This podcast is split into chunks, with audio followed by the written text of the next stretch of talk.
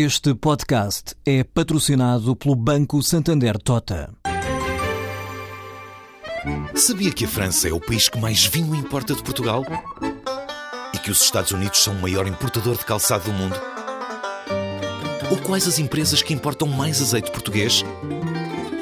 No portal Santander Trade, encontra todas as respostas para internacionalizar a sua empresa, desde mercados a procedimentos, redes de contactos e ferramentas para dinamizar a sua atividade exportadora. Descubra mais em santandertrade.com. Santander Tota, um banco para as suas ideias.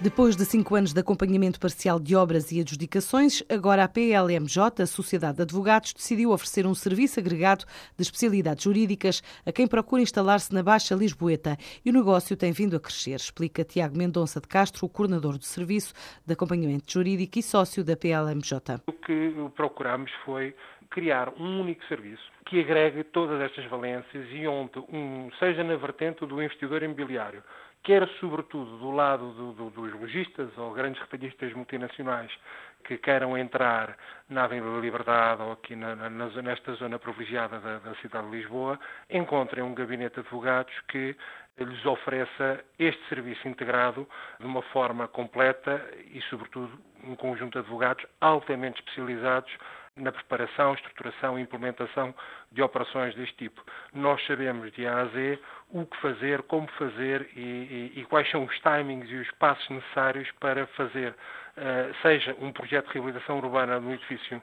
nesta localização, seja a instalação de uma loja uh, especializada em, em, comércio de luxo nesta mesma localização. Por enquanto, esta empresa tem sete projetos em curso, além de uma dezena de projetos lojistas e outros em fase preparatória. Contamos com dois tipos de projetos: projetos em curso, onde o investimento está feito para uh, arrancarem com a reconversão urbana do, do, edifício e conto nos últimos dois, três anos com cerca de sete imóveis, e são operações de vários milhões de euros cada uma, que estão a ser acompanhadas. Projetos de abertura e instalação de loja, mais de uma dezena de lojas, eu já, já, já, já perdi a conta a, a, aos lojistas, que passam muito por vestuário ou joalharias, relojoarias em fase de instalação.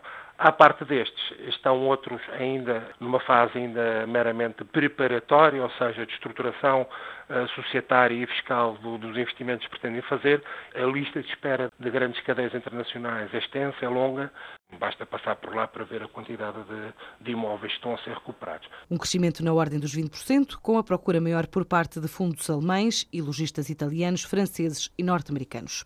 Os criadores de moda portuguesa rumam este fim de semana para a Dinamarca. Berlim, Londres e Copenhaga fazem parte do roteiro de promoção de moda portuguesa definido pela Associação de Jovens Empresários. Ao todo são nove criadores e também uma marca, levam propostas ao mercado internacional em feiras do setor e presentes em quatro showrooms, numa estratégia de expansão comercial no exterior.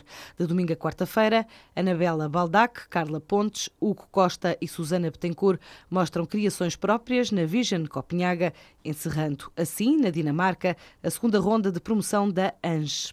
A maioria dos portugueses tenciona passar férias no local de residência, assim revela o último estudo do Observador 7LM, que analisa intenções de consumo dos portugueses para os próximos meses. Apenas 13% admitir de férias para o estrangeiro, enquanto que 83% ficará em Portugal.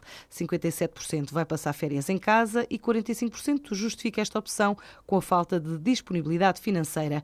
O estudo revela também que os indivíduos entre os 25 e 34 anos e os de 18 a 24 são aqueles que declaram a maior intenção de fazer férias longe, enquanto os inquiridos com idades da faixa etária 55-65 anos são os que mais admitem não fazer férias fora do local onde habitam por causa da falta de dinheiro.